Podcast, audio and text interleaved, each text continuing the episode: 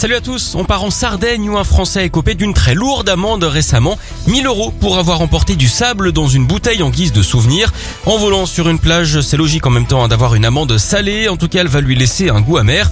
Il a été contrôlé à l'aéroport par un garde forestier chargé de protéger le littoral. Il en avait emporté 2 kilos dans une bouteille en plastique. Sauf que cette pratique est interdite, hein, ça affecte le développement durable. En même temps, pour voler sur une plage, il faut avoir un grain.